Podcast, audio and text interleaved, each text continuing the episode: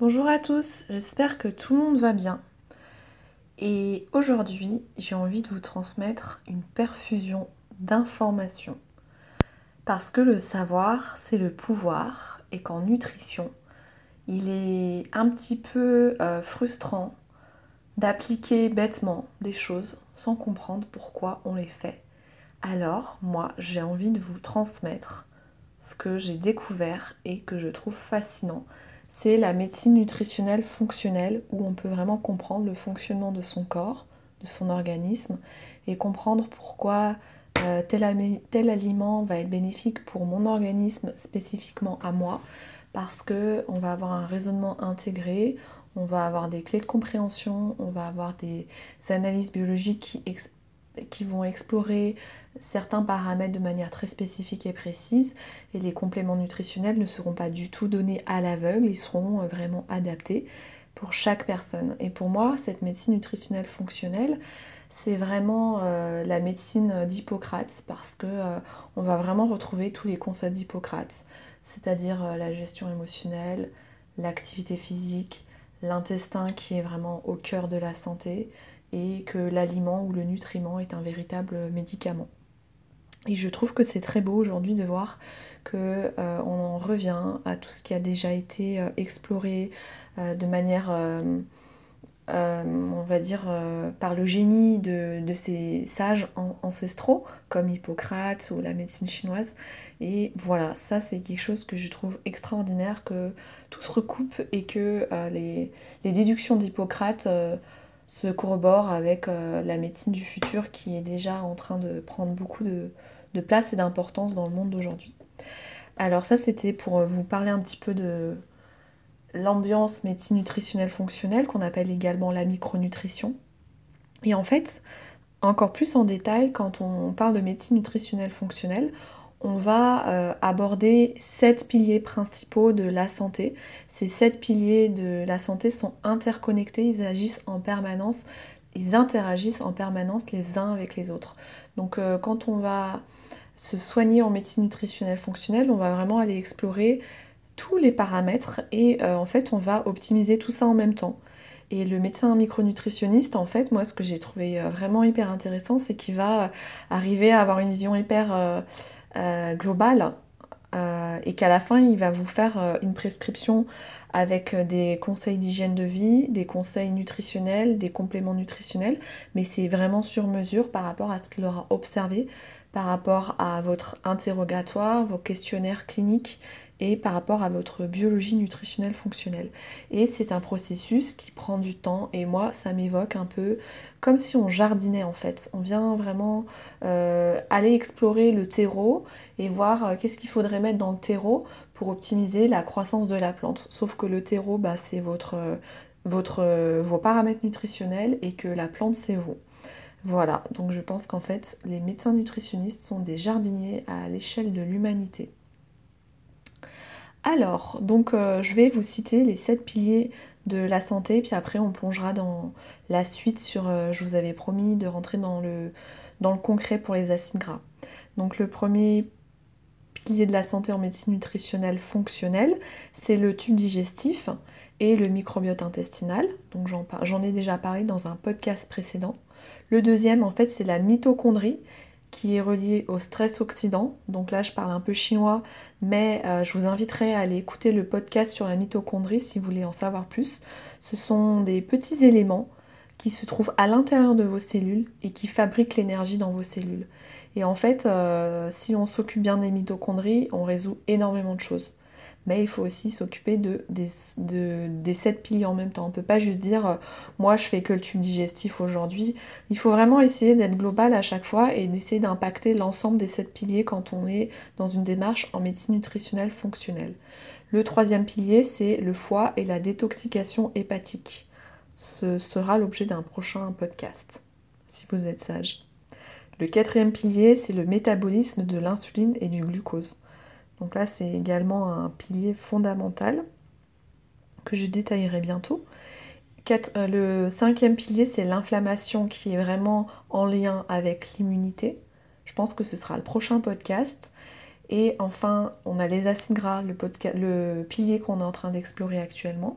Et le dernier pilier, c'est les micronutriments. En fait, c'est d'aller voir pour la personne si elle a tout ce qu'il faut euh, en termes de quantité pour des micronutriments qui sont vraiment importants pour euh, pour, on va dire, assurer le roulement de plein de réactions biologiques et enzymatiques dans l'organisme. Donc par exemple, on va regarder son, son, taux de fer, son taux en iode, son taux en cuivre, en zinc, en sélénium, en vitamine D, en vitamine C. On va regarder tout ça et en fonction de la biologie, on va pouvoir ajuster les dosages pour être sûr de donner à l'organisme tout ce qu'il a besoin en quantité et en qualité pour qu'il puisse réguler cette machinerie extraordinaire, hyper complexe qu'est l'organisme extra-humain de tous ces organes qui sont interconnectés ensemble. Et c'est pour ça que je ne me lasse pas d'étudier et d'appliquer cette médecine qui est vraiment euh, fabuleuse. Donc euh, après, vous voyez, en fait, on donne au corps et à l'organisme ce dont il a besoin. Et après, c'est l'organisme qui gère le reste c'est les cellules qui viennent travailler. Elles savent ce qu'elles ont à faire, on leur fait confiance. Mais nous, notre job, c'est de leur apporter les bons nutriments euh, dans les bonnes proportions, mais également la bonne hygiène de vie, la bonne hygiène mentale, parce qu'on a parlé du pilier tube digestif qui est lié au système nerveux central et donc au stress. Donc vous voyez, c'est vraiment une pensée euh, globale, une pensée euh, circulaire, un peu comme dans la pensée chinoise. Et c'est pour ça que c'est c'est hyper intéressant parce que c'est pas j'ai un symptôme et je prends un médicament, c'est euh, je regarde tous les symptômes et après en fait je fais des liens, ça fait comme une constellation et après je vais donner à la personne une stratégie avec des conseils hyper concrets à appliquer et chaque conseil quand elle l'appliquera, ça viendra impacter plusieurs piliers à la fois et ça va remettre son organisme dans un état beaucoup plus optimisé et à la fin, eh ben, il y a plein de choses qui vont venir se normaliser dans ces problèmes. Donc l'examen en biologie nutritionnelle qui permet d'explorer l'équilibre en acides gras, c'est le profil des acides gras. Et en fait, c'est une véritable opportunité de corriger ce profil, tant pour les personnes qui ont une maladie chronique, mais également en médecine préventive quand tout va bien. Parce que ça permet vraiment d'optimiser un nombre incalculable de fonctions, de réactions, de choses dans l'organisme. Ça vient vraiment euh, optimiser le fonctionnement du corps. Et c'est intéressant parce que quand on fait un profil d'acide gras chez une personne, si on voit qu'elle a euh, plein de carences en acide gras, et eh ben en fait ça vient également nous parler d'un autre pilier qui est le pilier du tube digestif parce que pour absorber les acides gras, il faut un tube digestif en bon état de fonctionnalité. Donc vous voyez comme tous les piliers sont interconnectés, quand on vient étudier un pilier, en fait, ça fait comme une constellation tous les piliers et quand on étudie les acides gras indirectement, ça nous parle également du pilier tube digestif. Donc vous voyez, on peut vraiment euh, voir cette pensée circulaire euh, de l'interconnexion de tous vos organes les uns avec les autres. Et le but du jeu du micronutritionniste, c'est de redonner le cortège de molécules nécessaires et suffisantes pour que le patient puisse se remettre à fleurir tous ses talents et ses potentiels santé. Donc les acides gras permettent entre autres d'avoir une bonne fluidité au niveau de vos membranes, de vos cellules. Et votre corps, en fait, c'est une communauté de cellules. C'est que des cellules. Et il faut que les membranes soient bien fluides pour que les cellules fonctionnent bien et puissent communiquer entre elles. En fait, c'est comme si euh, votre corps, c'est des organes qui sont connectés les uns avec les autres, avec euh, plein de signaux qui s'envoient en permanence partout dans le corps entre les organes, ça c'est souvent par les hormones, et que toute cette communication, toute cette, synchronisation, toute cette synchronisation de tous les organes les uns avec les autres, ça se fait parce que, entre autres, les cellules sont bien fluides. Donc si vous voulez avoir un corps euh, bien connecté, euh, où tout circule comme il faut, il faut un bon profil en acide gras équilibré. Et on ne peut pas être en bonne santé quand on n'a pas des membranes fluides. Les acides gras, ils ont un rôle dans le vieillissement, l'obésité, le diabète, les maladies cardiovasculaires, la dégénérescence euh, oculaire, le système nerveux central, les processus d'inflammation, mais également la fertilité et la détoxication hépatique.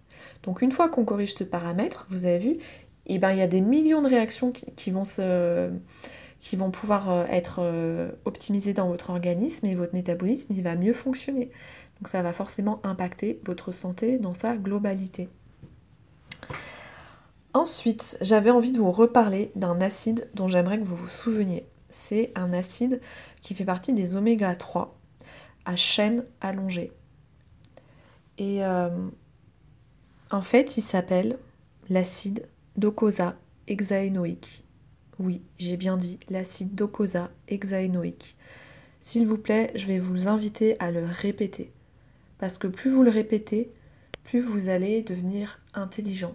Parce que ça fait un exercice euh, un petit peu compliqué euh, en orthophonie et quand on fait ça, ça crée plein de connexions dans nos synapses et ça c'est chouette. Et en fait, l'acide docosa hexaénoïque, eh ben, c'est le matériel de luxe qui permet d'avoir une fluidité membranaire optimale. Et cet acide docosa hexaénoïque est le plus concentré dans trois organes. Le cerveau, donc au niveau des synapses, la rétine, au niveau des yeux, et la tête du spermatozoïde. Parce que le spermatozoïde, en fait, c'est un fighter, c'est un combattant. Il va euh, vraiment. Alors, déjà, il n'y en a qu'un seul sur un million à chaque fois qui est le vainqueur et qui va arriver à destination euh, vivant au niveau de l'ovule. Et pour arriver à l'ovule, en fait, son voyage en proportion, c'est comme s'il parcourait la distance Terre-Lune. Et une fois qu'il arrive au niveau de l'ovule, pour pouvoir rentrer dans l'ovule, eh ben, euh, il a vraiment besoin d'avoir une tête bien fluide parce qu'il va y avoir une rencontre des deux membranes cellulaires entre euh, le spermatozoïde et l'ovule. Donc euh, l'acide docosah hexaénoïque, c'est un acide gras qui va être important aussi pour le spermatozoïde et donc pour la fertilité.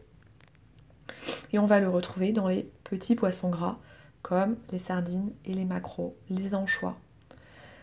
Alors maintenant, euh, je vais vous parler du cholestérol. Euh, et en fait, je vais vous apprendre une nouvelle fascinante. Le cholestérol, c'est notre ami parce qu'il permet d'avoir des membranes fluides quand euh, il y a un bon équilibre. C'est ni trop ni trop peu. Mais il vient vraiment participer à la structure des membranes de nos cellules. Donc c'est vraiment un intervenant majeur pour notre santé et tout, est une question d'équilibre.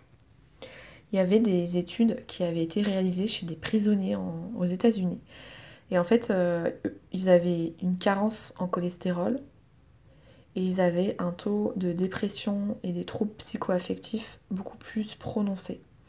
Donc euh, toute la mode de, des aliments qui étaient sans cholestérol, ben, en fait c'était du marketing. Parce que le premier facteur de maladie cardiovasculaire qui est en lien avec les lipides et donc les acides gras, c'est l'index oméga 3. C'est un ratio, c'est un rapport d'acides gras euh, oméga 3 sur oméga 6. C'est le rapport de deux types d'acides gras qu'on appelle l'acide écosa pentaénoïque et l'acide docosa hexaénoïque dont je vous ai parlé avant sur le total des acides gras. Et en fait, pour éviter d'avoir des maladies cardiovasculaires, ça c'est un super facteur prédictif à aller explorer et corriger. Alors que le cholestérol, euh, il en faut ni trop ni trop peu, mais c'est pas ça qui va nous permettre de prévenir la maladie cardiovasculaire. Donc soyons vigilants au slogan du marketing et essayons de revenir à une euh, approche euh, rationnelle, scientifique, où on explique les choses pour pouvoir euh, poser des conseils concrets. Et donc finalement, remettre un individu dans un équilibre optimal au niveau de ses acides gras, bah, c'est pas immédiat, c'est un processus intégratif où on va intégrer également la prise en charge de tous les autres piliers de la santé que je vous ai cités plus haut en médecine nutritionnelle fonctionnelle, donc le tube digestif, le foie, le métabolisme de l'insuline et du glucose, l'inflammation, les micronutriments. On va vraiment s'occuper de tout en même temps et ça n'a rien d'immédiat. C'est pas, pas prendre un médicament pour effacer un symptôme, c'est revenir remettre le corps dans un environnement qui lui permet de fonctionner correctement en intégrant plein de paramètres différents, dont le mode de vie et la gestion du stress. Au niveau de l'alimentation, pour pouvoir optimiser son statut en acide gras, même si de manière individuelle on pourra après ajuster plus en détail, puisqu'on aura fait la biologie, on saura exactement le taux de chaque acide gras et ça permettra de nous guider avec précision sur le conseil alimentaire à donner.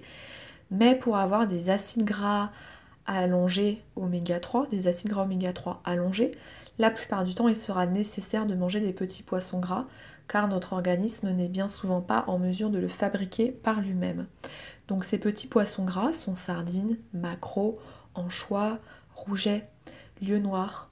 Et vous pouvez aussi passer par des huiles de poisson qui ont un label qualité qui vont garantir euh, la qualité de, ces produits.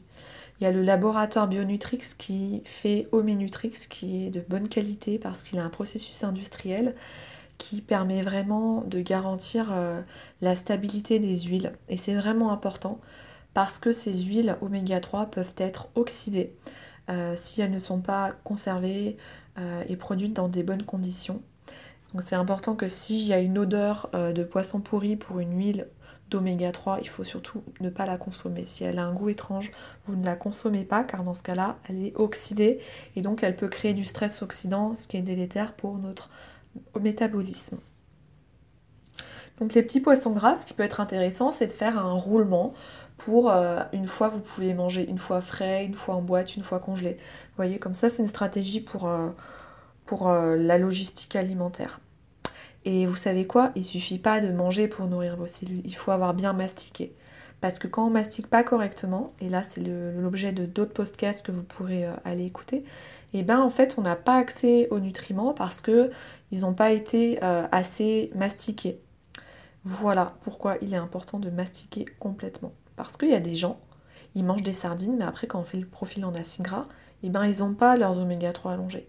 Et parce qu'en fait, ils disent mais moi je mastique pas docteur, j'ai pas le temps. Donc moi après je fais des consultations entières sur la mastication. Parce que des fois il faut vraiment prendre le temps pour pouvoir expliquer en détail parce qu'il y a des gens, si on leur explique pas, bah ils font pas. Et moi je fais partie de ces gens-là. Donc je prends du temps pour vous expliquer les choses. Euh, l'importance de la relaxation, parce que si on est stressé, on ne peut pas digérer le gras.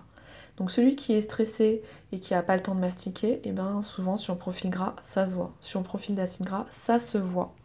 Je vais vous expliquer pourquoi. Parce que quand on est stressé, en fait, on se fait de la bile. On vient stimuler la sécrétion d'acide biliaire par le foie et on va avoir une décharge d'acide biliaire. Sauf que si deux heures plus tard je prends mon repas, et que je mange du gras, bah, je me suis déjà fait de la bile et du coup, il y en aura moins pour euh, la digestion des acides gras qui arrivent et je vais pas pouvoir digérer mes acides gras. Je vous la, je fais euh, en simplifié, mais c'est vraiment ça qui se passe. Alors maintenant, je vais vous donner des conseils alimentaires. Donc, il est temps de sortir un petit crayon pour prendre des notes. Donc, je vais vous conseiller d'éviter tout ce qui est les produits industriels, même quand ils sont bio parce que tous les produits gras, tous les produits qui contiennent du gras, et on, comme même les biscuits, vous voyez par exemple, il y a toujours des huiles hydrogénées ou des huiles végétales, tous ces aliments qui sont euh, industriels, même s'ils sont bio, contiennent des acides gras trans qui vont être délétères pour votre euh, organisme et qui vont euh, faire que vos membranes cellulaires vont être plutôt rigides quand c'est en excès. Donc c'est tout excès qui nuit. Hein. C'est pas l'idée, c'est pas d'arrêter d'en manger, mais c'est d'en manger de manière mesurée. Donc sur les produits, vous allez voir l'appellation huile végétale, huile hydrogénée, ou ça peut être les margarines, ou ça peut être les biscuits, les croissants, les chips, les pâtes feuilletées. Donc euh, voilà, c'est vraiment une idée d'y aller euh, euh, avec de la mesure. Ensuite, je vous invite à instaurer la consommation d'huile à chaque repas. Vous pouvez prendre par exemple l'huile de colza, l'huile de lin, alors, pour l'huile de colza euh, et l'huile de lin, c'est des huiles qui ne se chauffent pas, qui se gardent au frigo. Et vous les mettez sur des aliments qui sont déjà cuits, mais vous ne les faites pas, euh, vous ne les mettez pas à chauffer. Moi, ce que j'aime bien, c'est faire cuire les légumes avec un cuiseur vapeur. Et une fois qu'ils sont dans mon assiette, je mets de l'huile dessus. Et vous pouvez, en tout et pour tout, chaque jour, consommer 3 cuillères à soupe d'huile. Et après, on va ajuster par rapport à votre profil en acide gras. Euh, et en fait, quand vous prenez de l'huile de lin, il faut bien qu'elle soit en verre coloré, en petite bouteille, parce que ça va permettre de bien la protéger parce que c'est des huiles qui sont très oxydables, c'est-à-dire qu'elles peuvent s'abîmer à la lumière, à l'air libre et euh, à la température ambiante. Vous pouvez également avoir des apports en huile d'olive, qui est une source majeure d'oméga 6, alors que la colza et l'un, c'est plutôt l'oméga 3. L'huile de lin, vous en mangez moins en quantité par rapport à l'huile de colza, c'est pour ça que c'est en petite bouteille. Mais euh, vous faites des petits mélanges, mais peut-être pas dans la même bouteille, puisque euh, vous avez vu colza et lin, ça va au frigo, alors que l'huile d'olive, ça va pas au frigo. Qu'est-ce que je peux chauffer, qu'est-ce que je peux pas chauffer? Donc, lin, colza, je ne chauffe pas.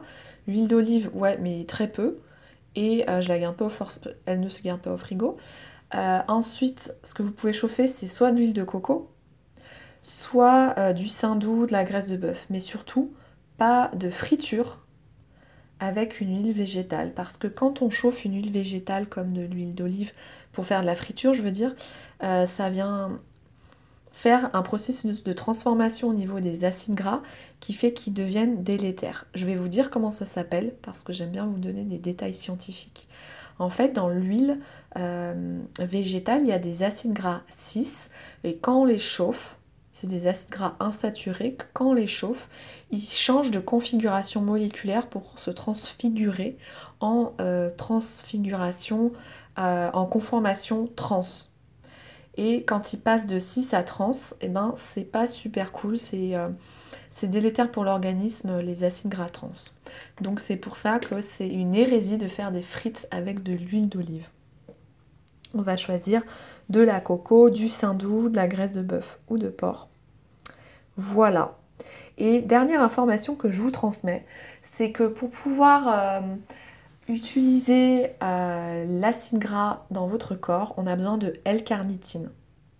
La L-carnitine, c'est un acide aminé qui va permettre d'utiliser l'acide gras comme un carburant, notamment au niveau de vos mitochondries, dont je vous ai déjà parlé plus haut. Et euh, la L-carnitine, c'est un acide aminé qu'on retrouve uniquement dans la viande. Donc on peut avoir un déséquilibre métabolique. On a tous des déséquilibres métaboliques. L'équilibre parfait n'existe pas. Mais c'est important d'avoir l'information que sans L-carnitine qui provient des produits carnés et donc de la viande, on va avoir euh, probablement un déséquilibre métabolique pour venir utiliser l'acide gras comme un carburant au niveau de la mitochondrie. Voilà, bah écoutez, j'espère que c'était clair. J'aimerais bien avoir vos retours parce que ce que je vous transmets, c'est quand même euh, un sujet assez pointu, assez technique, et euh, j'aimerais vraiment savoir si euh, ma façon de vous le retransmettre est assez claire et explicite, parce que mon objectif est de vous retransmettre tout ça avec clarté. Je vous souhaite une bonne digestion de l'information et je vous dis à bientôt.